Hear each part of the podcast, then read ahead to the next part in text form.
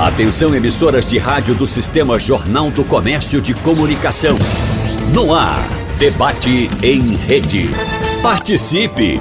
Rádio Jornal na internet. www.radiojornal.com.br E chegamos à quarta-feira ingrata, depois do retorno dos festejos de Momo.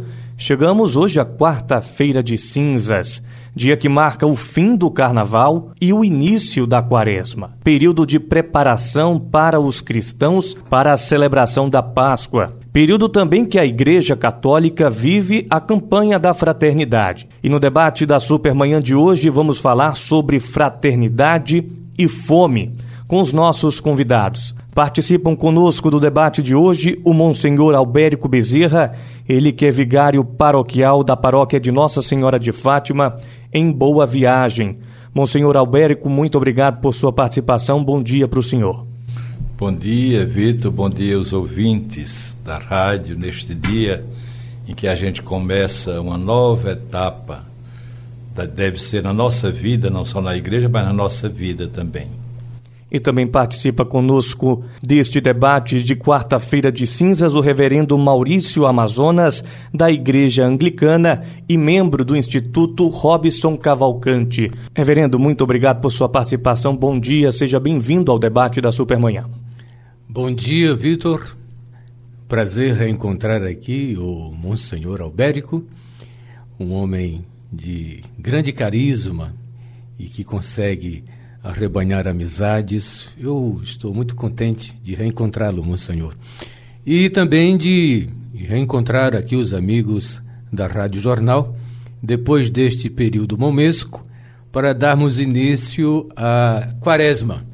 Você citou aí o poeta da quarta-feira ingrata, mas é que tem que acabar, não é? É preciso acabar para a gente entrar na vida normal, na vida comum, depois de todo o período efusivo de alegria. E nestes 40 dias, a Igreja do Senhor Jesus Cristo reservou para a oração, para o jejum e também a juntar os nossos recursos para repartir com os mais necessitados. Então, três disciplinas importantes que a gente observa na quaresma, que são o jejum, a oração e a doação, também chamada comumente de esmolas. Mas hoje a gente trabalha mais com o termo doação. Ela é mais bonita do que simplesmente a esmola, porque a esmola ficou, a palavra ficou para aquelas moedas pequenas, alguma coisa que você não precisa. E nós trabalhamos mais exatamente com a proposta de preparar mesmo uma doação aos mais necessitados. Então, a oração nos colocando em sintonia direta com Deus, as nossas necessidades, principalmente estar na presença de Deus, é, é a oração. Temos também o privilégio do jejum, que é quando eu jejum, eu me lembro daqueles que não têm o que comer. E em lembrando disso, eu reservo alguma parte do meu dinheiro do jejum. Se eu deixei de jejuar, digamos, é, uma feijoada, eu deixei de jejuar macarronada ou eu deixei de jejuar sorvete, esse dinheiro eu guardo para fazer a doação. Então esse é um período muito importante, lembrar de Deus através da oração, lembrar da nossa humanidade com o jejum. E lembrar da nossa fraternidade com a doação.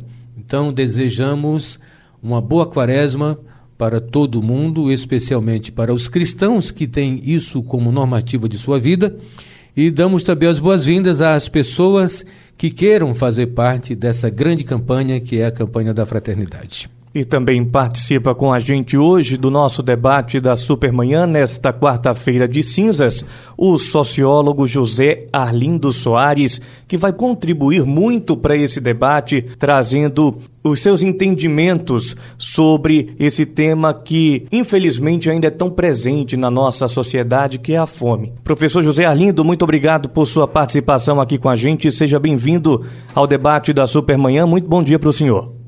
Muito bom dia, é, amigos da Rádio Jornal, ouvintes, bom dia, Monsenhor Albérico, bom dia, reverendo.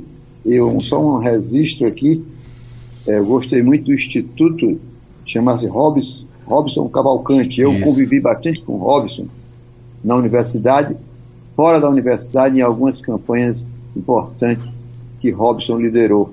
Eu queria começar a nossa conversa, Monsenhor Albérico. O reverendo Maurício já antecipou alguns pontos importantes desse período de quaresma mas eu queria que o senhor pudesse nos falar deste período quaresmal. Qual a importância desse período para os cristãos que vivem esse período de forma realmente intensa e de preparação? Qual é o fundamento deste período de quaresma? E em seguida a gente vai entrar no tema da campanha da fraternidade desse ano, colocar o professor José Arlindo nessa conversa para trazer elementos que nos ajudem a debater essa problemática da fome no nosso dia a dia. Então, a, a quaresma, o próprio nome já nos lembra, a quaresma é uma quarentena, são 40 dias.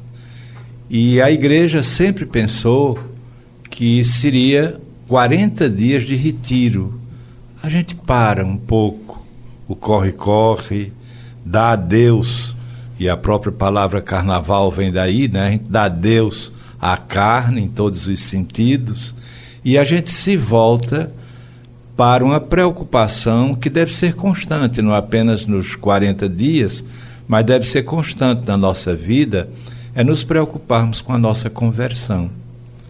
E que a gente entende muito bem o que é conversão, que é mudança, não é? A gente mudar de mentalidade, mudar os conceitos da gente, os valores da gente, para que tudo esteja de acordo com aquilo que é valores e conceitos do reino, aquilo que Jesus veio nos ensinar. Então a quaresma é esse tempo. É um tempo, como diz a própria igreja, é um tempo favorável, um tempo propício para que a gente trabalhe a conversão.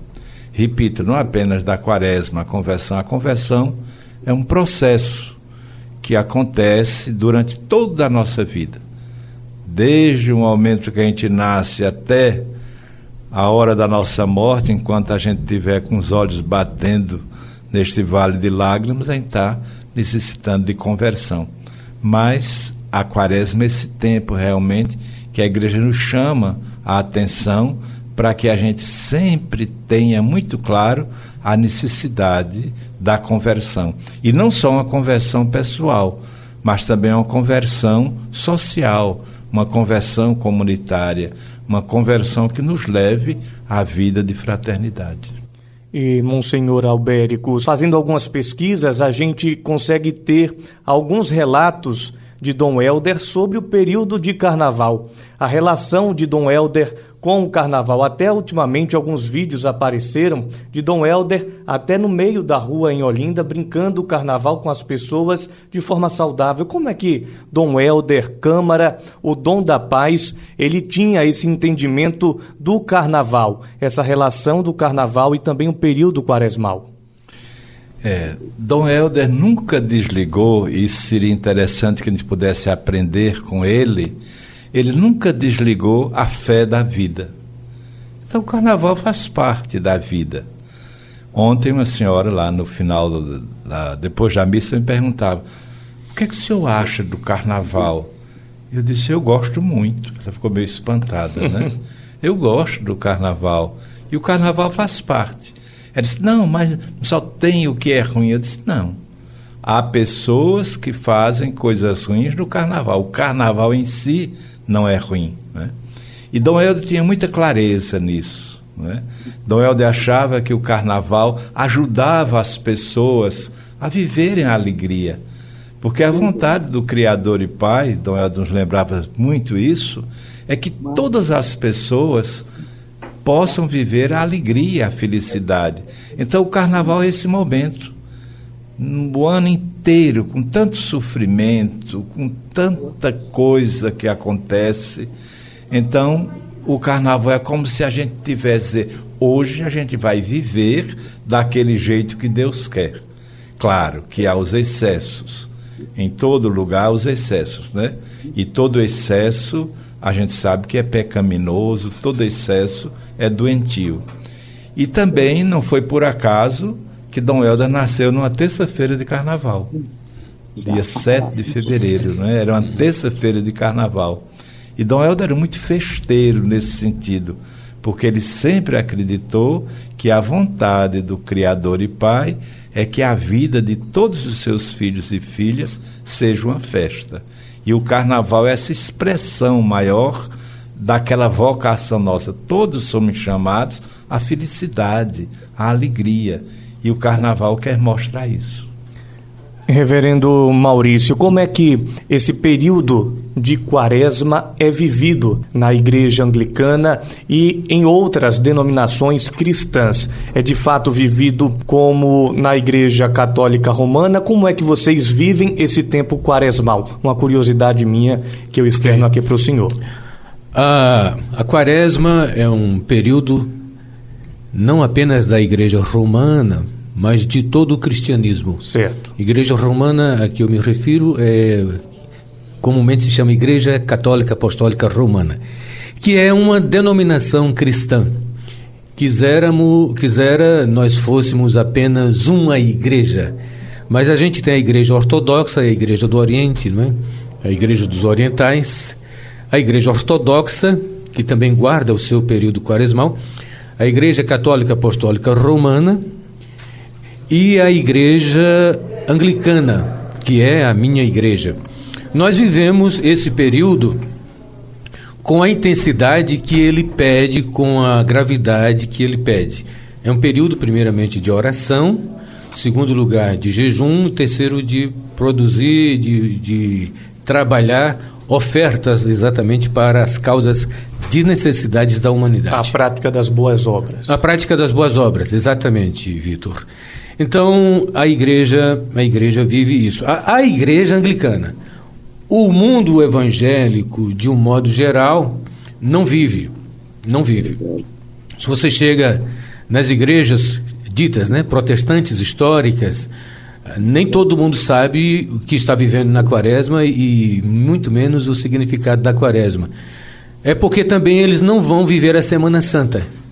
Consequentemente, se não vão viver a Semana Santa, não vão viver a Sexta-feira da Paixão, não vão refletir no sacrifício de Cristo na Sexta-feira Santa, é, muito menos eles vão saber o significado da ressurreição. No entanto, há algumas igrejas protestantes, evangélicas, como queiram, que falam da ressurreição de Cristo. Mas fica um negócio meio, meio incompreensível porque uma vez o menino disse: Jesus ressuscitou? Foi. Eu nem sabia que ele tinha morrido. Não é? Então. Se a gente proclama a ressurreição, é preciso, é necessário viver o drama da paixão. Então, a igreja anglicana trabalha exatamente isso.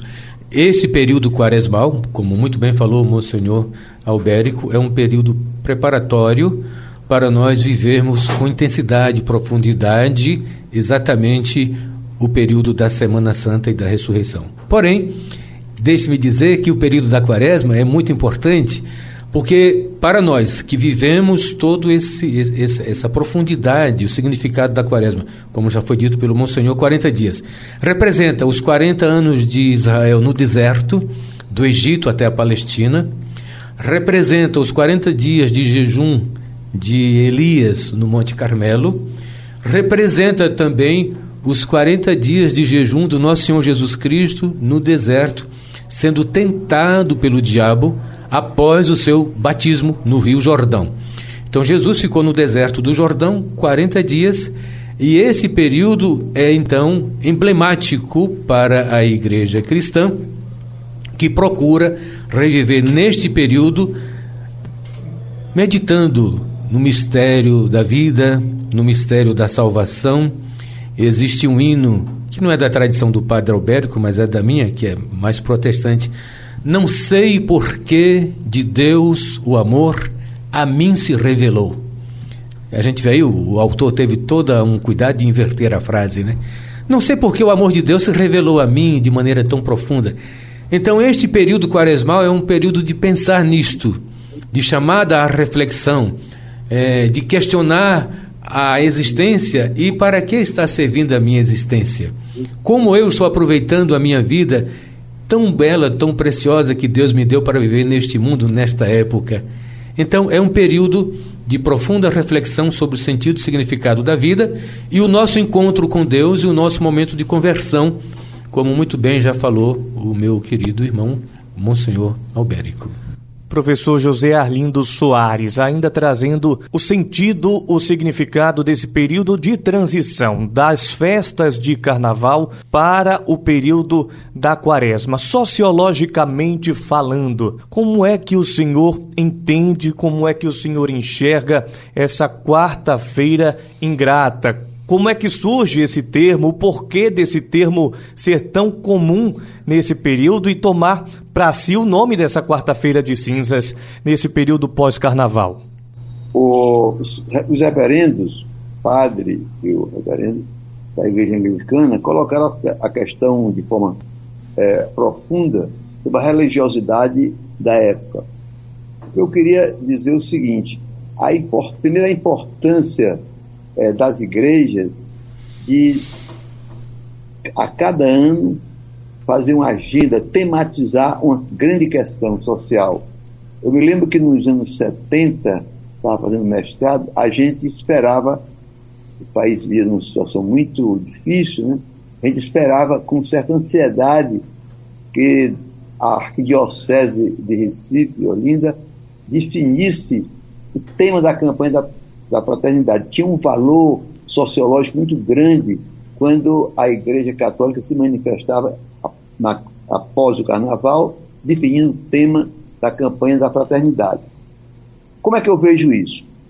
O, primeiro, ao tematizar uma questão social, ela joga para os fiéis a, a necessidade de compreender melhor a, a realidade em que vive que a realidade social ela é muito desigual, um país como o Brasil principalmente, e é que é, é preciso envolver todos nesta luta para superar a desigualdade.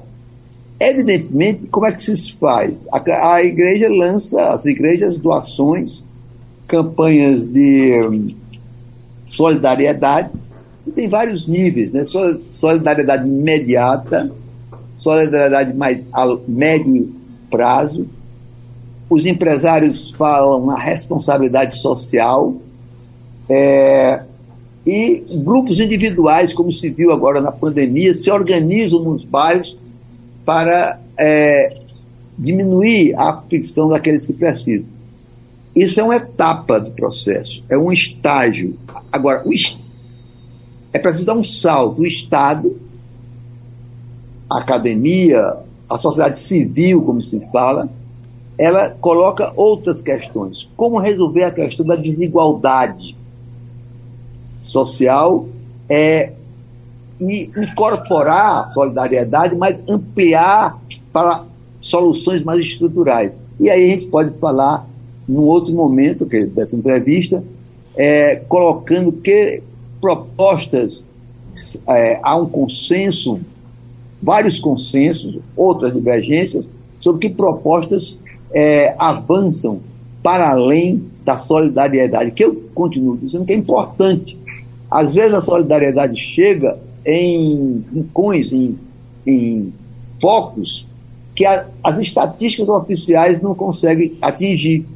Por várias razões, que depois cabe aqui discutir, mas por várias razões, é, você tem aquele nichos de grandes necessidades ou de necessitados, onde que ficam fora dos programas sociais. E essa advertência das igrejas é muito importante, até para chamar a atenção para esses grupos, tá entendendo? que ficam fora das estatísticas. E é preciso, ah, mas em seguida é preciso dizer como você vai universalizar este, essa questão da diminuição da desigualdade e agora, de forma mais dramática, de é, diminuir a pobreza, principalmente na questão da alimentação.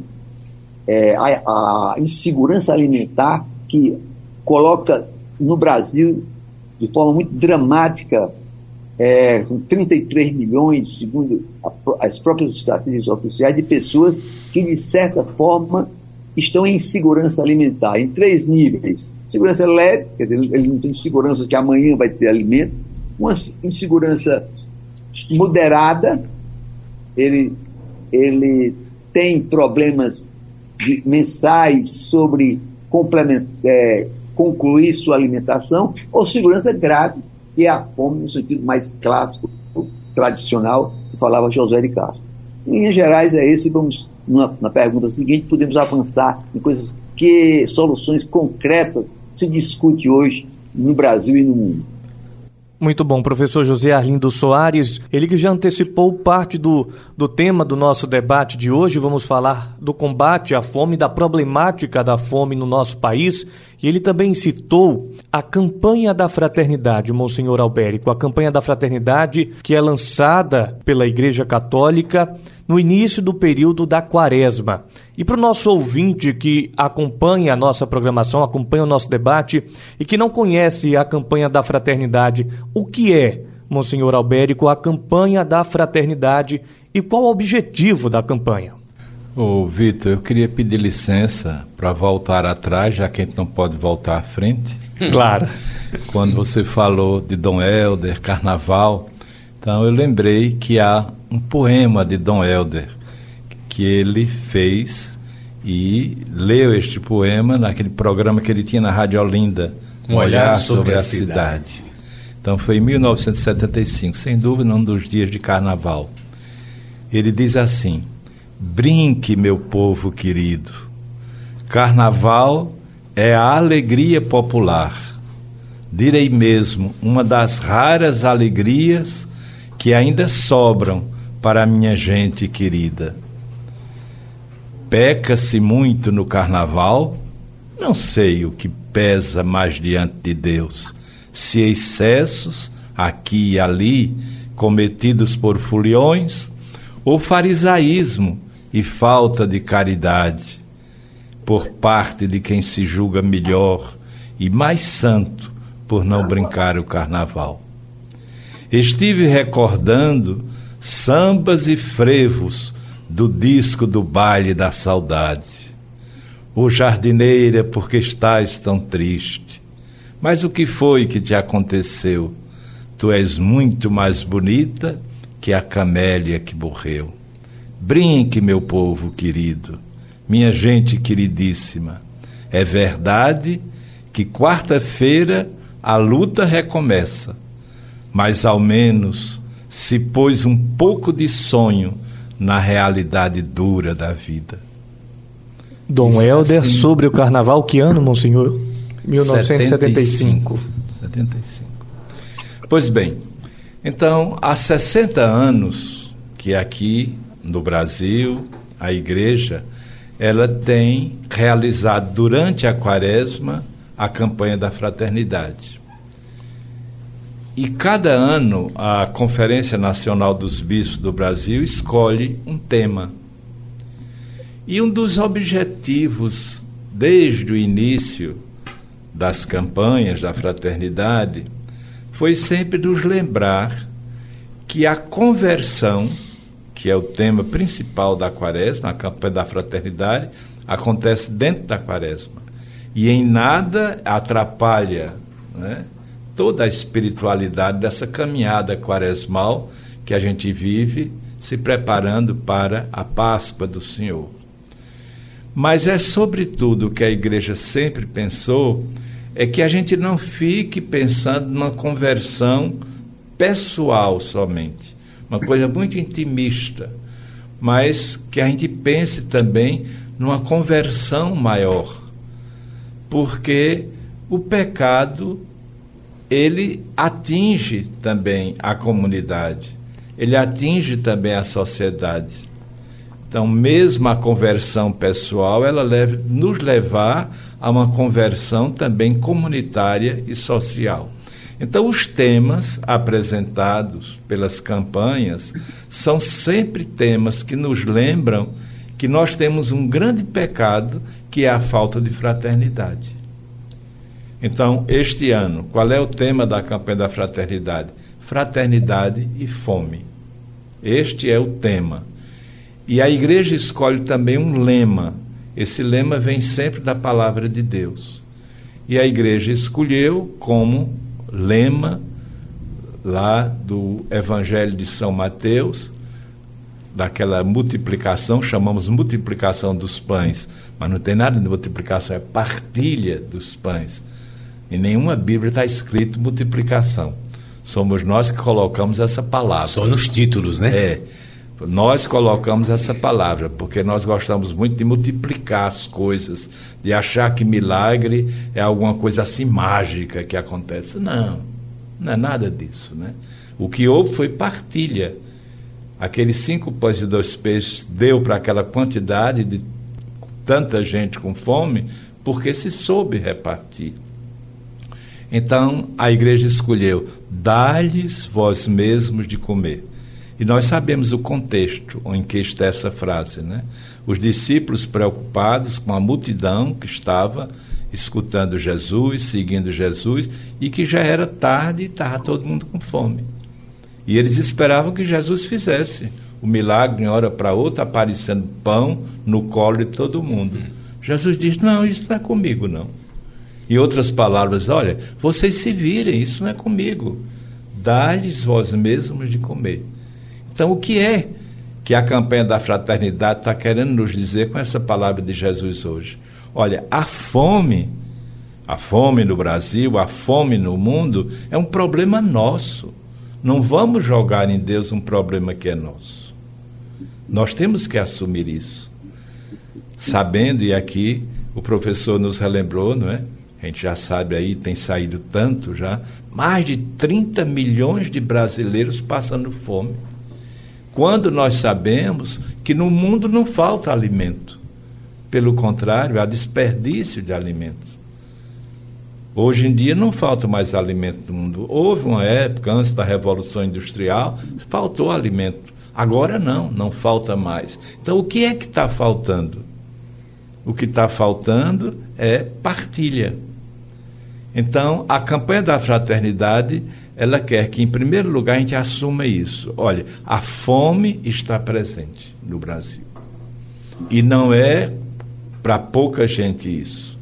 Está sendo para uma média de 30 milhões de pessoas, se é que a gente pode contar.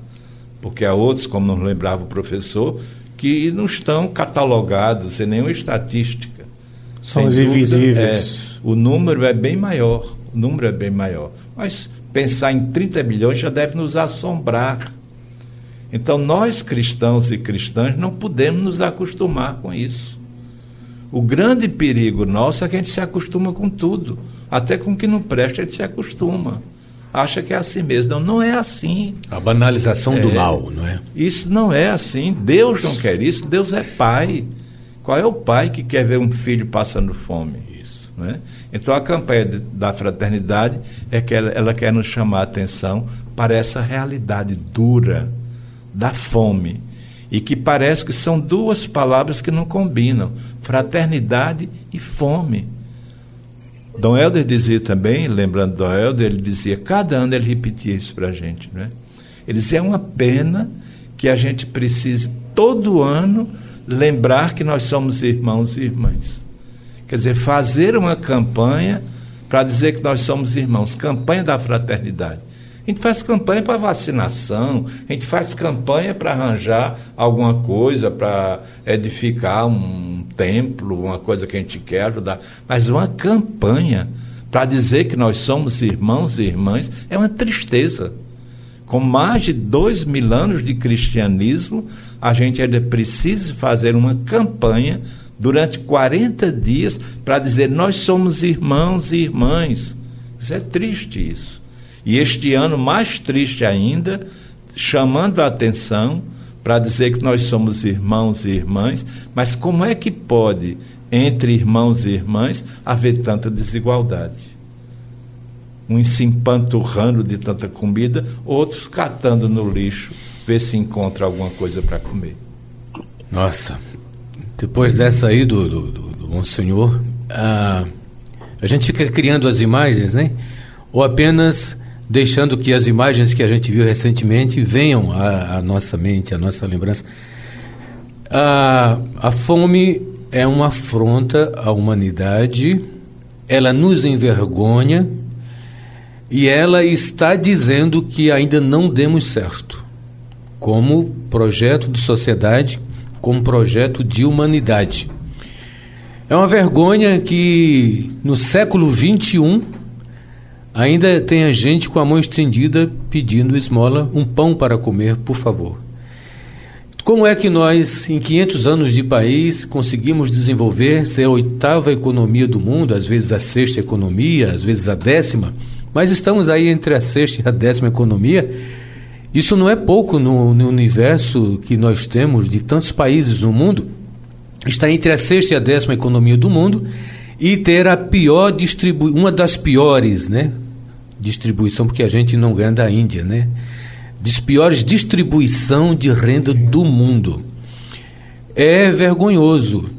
E isso deveria nos fazer enrubescer, em, avermelhar a cara de vergonha quando nós precisamos de 40 dias fazer um apelo com jejum e oração para a gente sanear o mínimo de que é dar comida para pessoas. Eu espero que o Brasil possa retomar o CONSEA, o Conselho de Segurança Alimentar.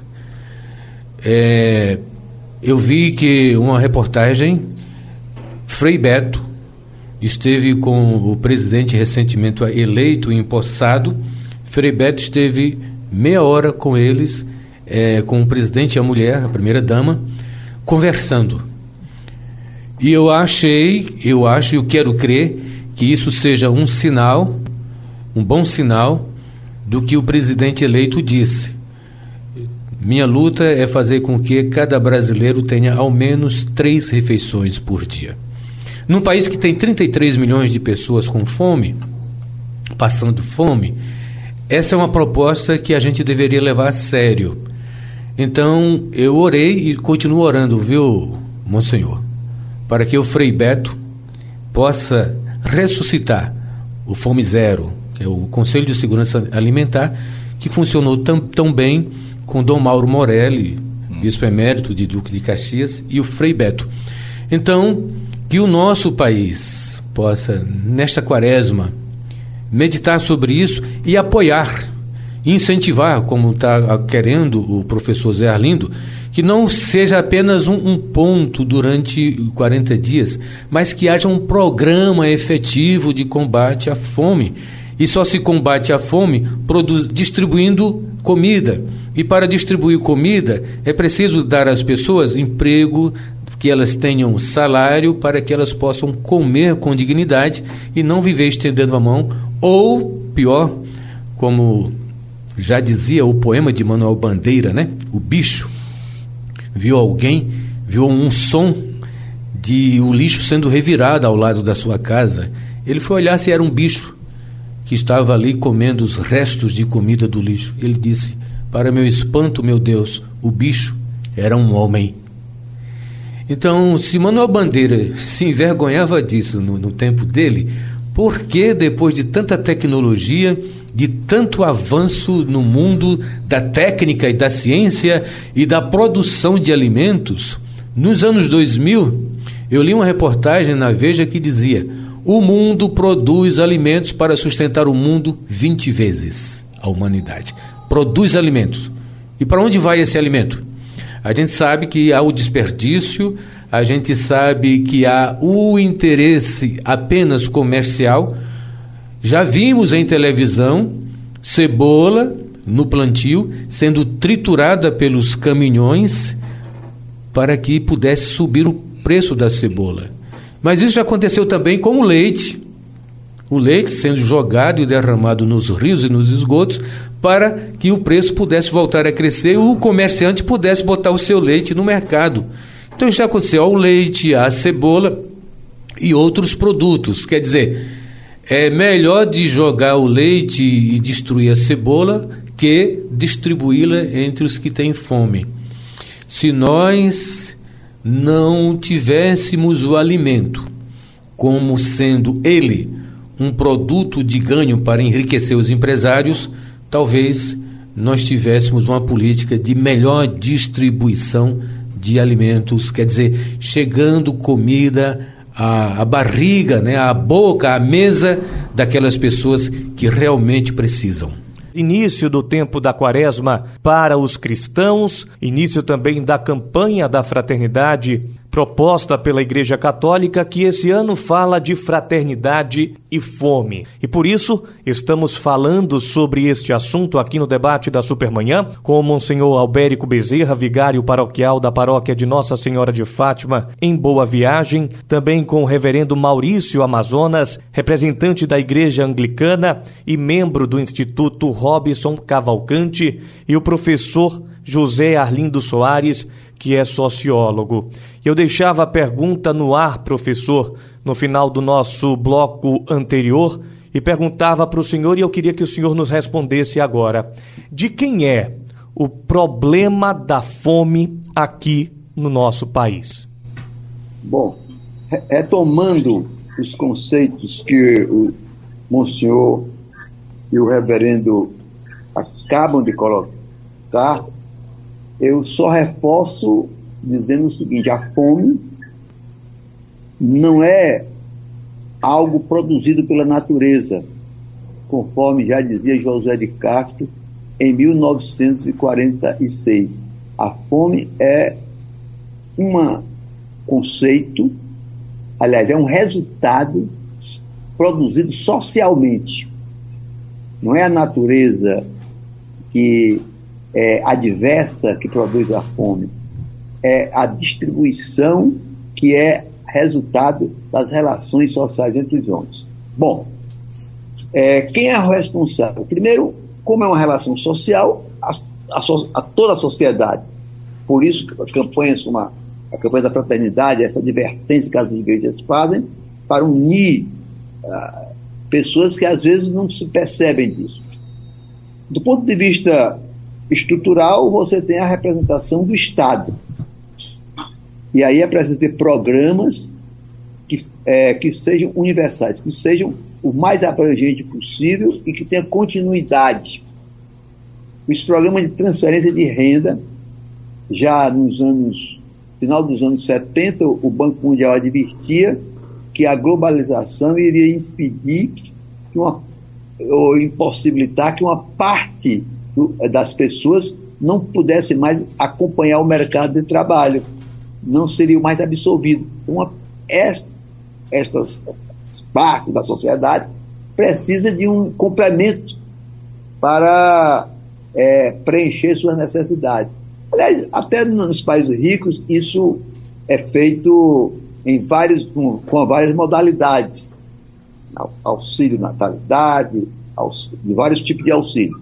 Então, o Estado. É preciso programas e transferência de renda. Mas não só transferência de renda. No plano do Estado, por exemplo, e dos governos estaduais e do governo federal, ainda é preciso um problema muito importante é a segurança alimentar nas escolas. Aí você pode fazer dois links, você pode é, comprar alimentos de forma organizada, com controle dos pequenos produtores e aumentar o teor é, de alimentos na, na merenda escolar ou aumentar o número de escolas do primeiro grau e de, é, de creche em tempo integral. Nós temos, por exemplo, uma, na área de creches, por exemplo, no Brasil, uma defasagem enorme menos de 25, 30% das crianças necessitadas estão é, assistidas por creches. E, e, e hoje existem estudos que a, a alimentação infantil adequada ela é importantíssima na cognição futura das crianças e como as crianças aprendem a se relacionar com, com a, o ensino, com a compreensão é, da vida.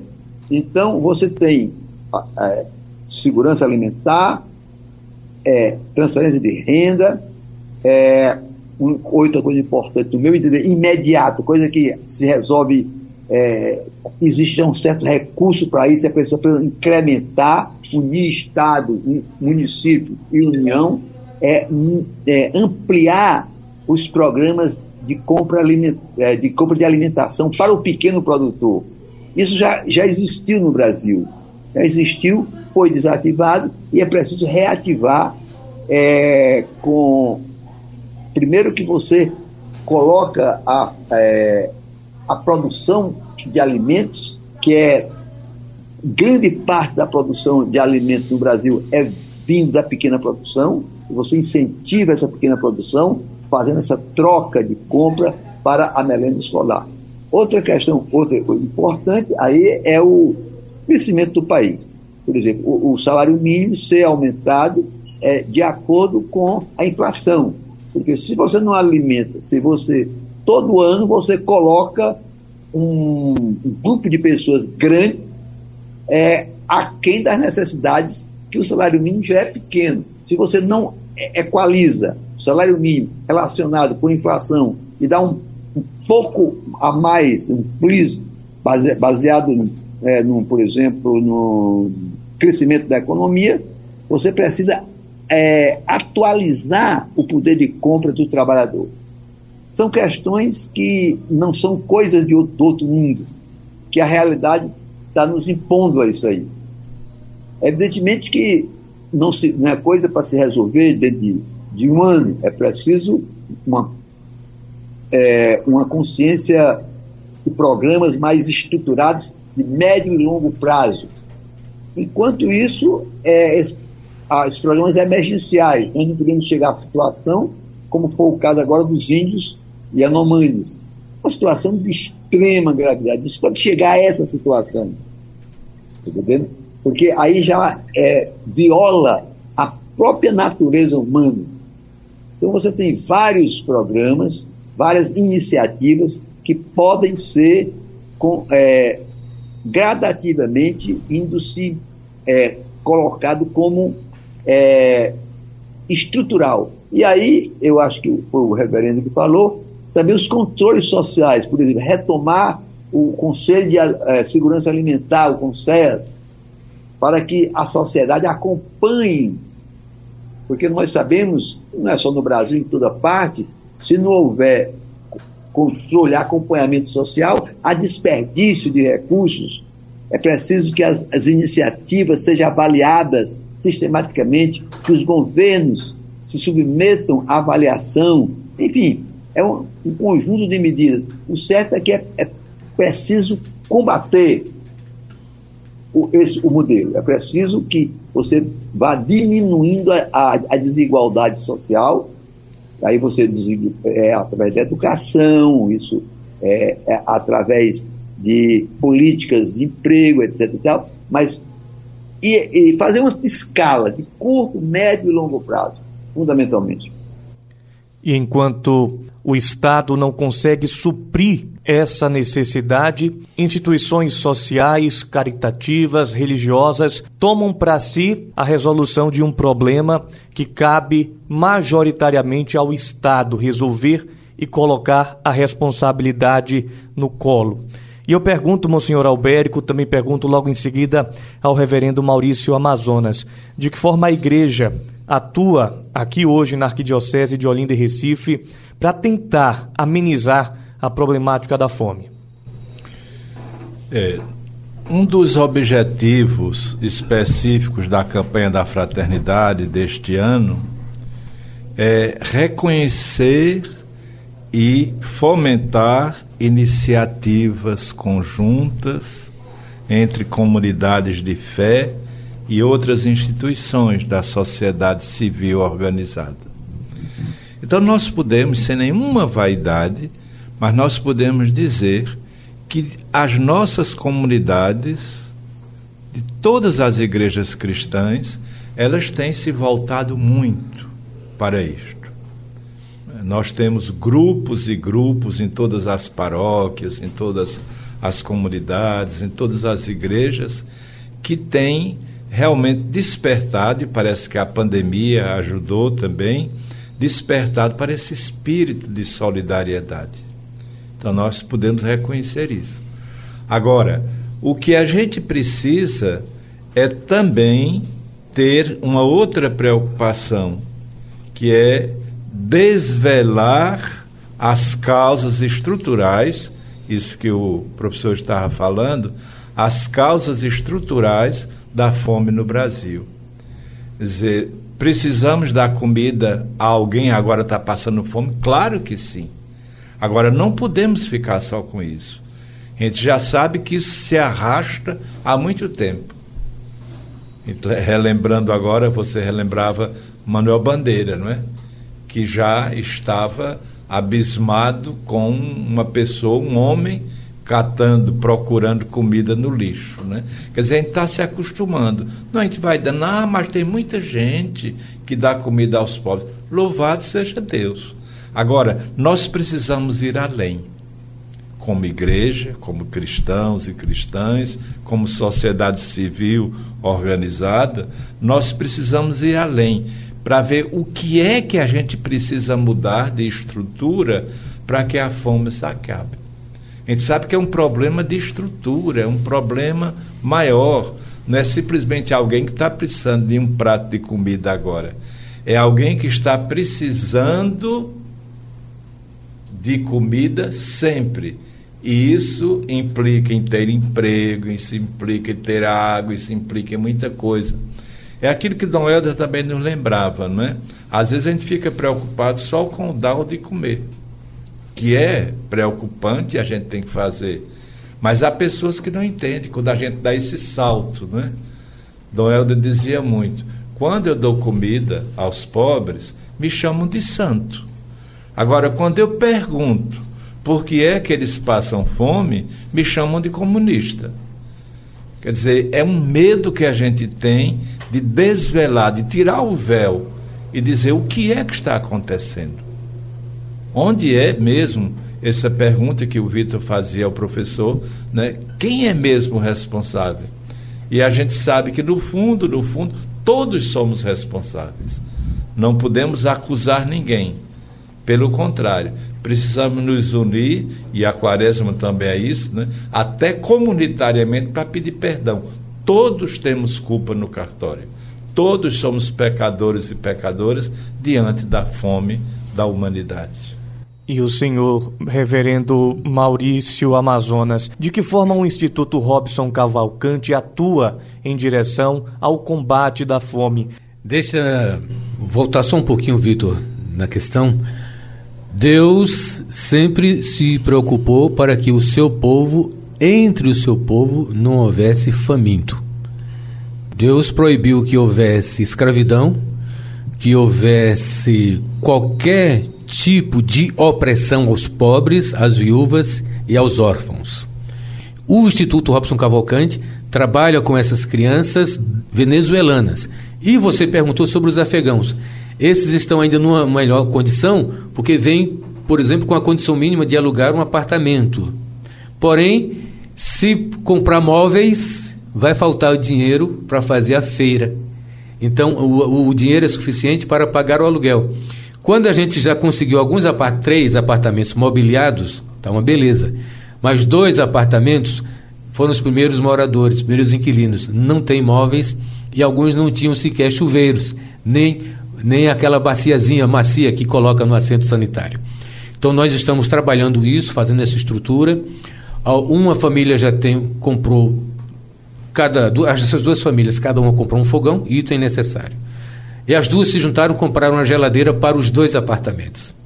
E também ganharam uma máquina de lavar que serve aos dois apartamentos. Mas estão ainda precisando de mesa, embora eles não sejam tão fãs de mesa, mas precisa ter uma mesa numa casa, né? Precisa ter um, um sofá e precisa de forno de micro-ondas para aquela aquecimento de, de, de alimentos mais rápidos, né? Não precisando ligar o fogão. Então, nós estamos trabalhando como Instituto Robson Cavalcante com dois, dois refugiados. Os venezuelanos, que moram num lugar totalmente inóspito e que precisam de tudo, e os nossos amigos afegãos, que são muçulmanos, têm já a sua religião bem definida, e fugiram do afegão para não morrer na, na, na pela perseguição do Talibã. Então eles estão aqui no Brasil, são 31 famílias, são 31 pessoas, 5 famílias, 5 apartamentos. Dois precisam de doação de itens necessários, de móveis necessários para funcionamento de um apartamento. A gente deixa aqui o, o mais uma vez a nossa, o nosso pedido e podem entrar em contato com o Instituto Robson Cavalcante através do WhatsApp 9635 5032.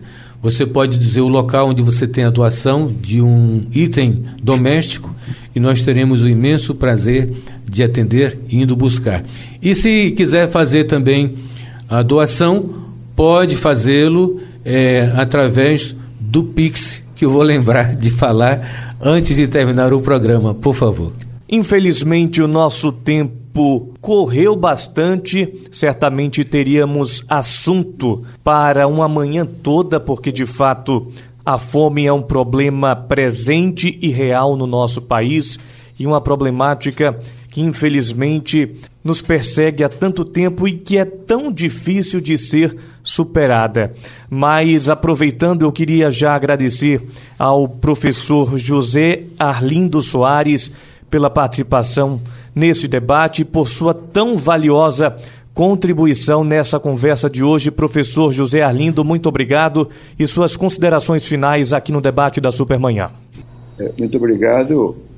É importante lembrar que essas contribuições, solidariedade, são extremamente importantes e cabe o Estado é, universalizar, chegar mais perto um número de pessoas é, que vão dar um impulso é, de mudar a qualidade de vida e mudar a desigualdade. Para vocês terem uma ideia, o importante hoje na fome é, entre tantas necessidades, você tem famílias com crianças. E eu falava das creches. Em 2019, entre crianças de 0 a 3 anos, em Pernambuco, e de 4 a 5, você tinha um milhão de crianças, aproximadamente. No entanto, você só tinha, só tinha em 2019, não aumentou de lá para cá, você só tinha 54 mil crianças atendidas por creches. Então, há uma, uma defasagem enorme no atendimento. Claro que você pode dessa um milhão, você tem aí 20% de pessoas que talvez possam pagar uma creche privada mas seguramente dois terços não têm condições de ter acesso à creche. A área de, do ensino fundamental, a partir de sete anos, tem uma cobertura bem razoável, de 90%. Mas nós temos um grande problema nas famílias de crianças de 0 a 3 anos. O Estado tem que se preocupar é, não de fazer uma experiência de um ONG piloto, isso é, é importante para extrapolar para uma realidade de resolver o problema de forma estrutural. São essas questões que têm implicação direta com a campanha da fraternidade, você, é, como disse o Monsenhor, atacar a questão estruturalmente. Ah, as estatísticas, hoje os estudos dizem que um dos principais problemas é, de famílias com fome são as famílias que têm crianças é, até 3 anos, até 5 anos de idade. Muito obrigado, professor José Arlindo Soares, por sua participação aqui no debate da Supermanhã. Reverendo Maurício Amazonas, a minha gratidão ao senhor pela disponibilidade, pela participação nesse debate de hoje. É um prazer, Vitor, prazer mais uma vez falar com o Monsenhor e um prazer também de estar aqui nesse debate com o professor José Arlindo.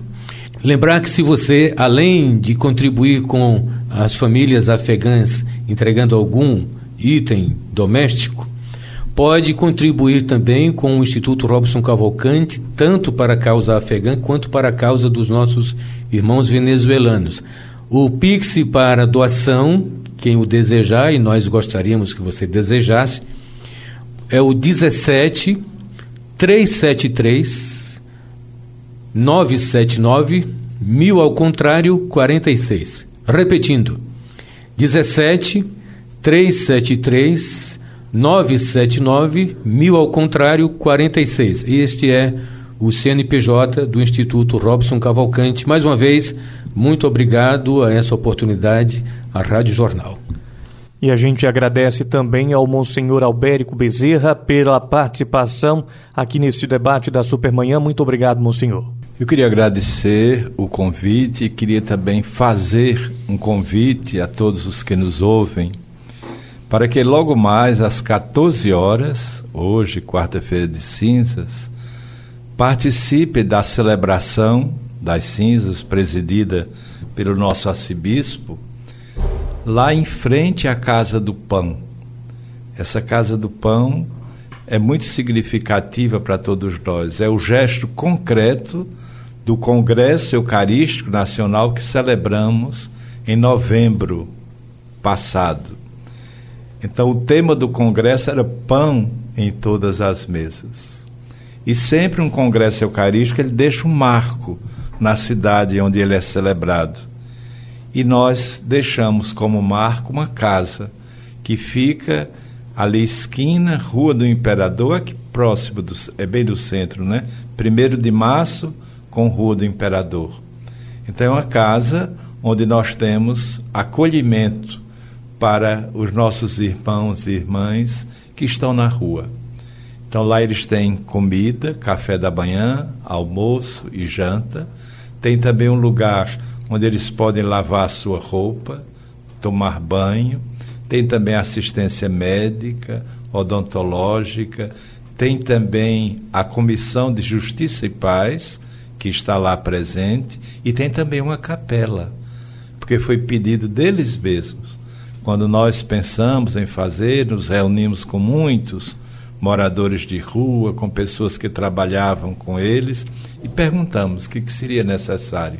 E claro que a primeira coisa que a gente pensa é da comida. E interessante que eles disseram, não, comida nós já temos. Nós queremos que nos acolham. Nós queremos um lugar para rezar, nós queremos um lugar para lavar a roupa da gente. Então, esta casa está sendo uma casa de acolhida. Então, visitem. Hoje à tarde, às 14 horas, tem a celebração na rua, Rua do Imperador, com 1 de março, e logo depois você pode conhecer a Casa do Pão. Então, a todos uma santa e abençoada quaresma. Amém. Obrigado, forte abraço e até a próxima. Sugestão ou comentário sobre o programa que você acaba de ouvir, envie para o nosso WhatsApp 99147 8520.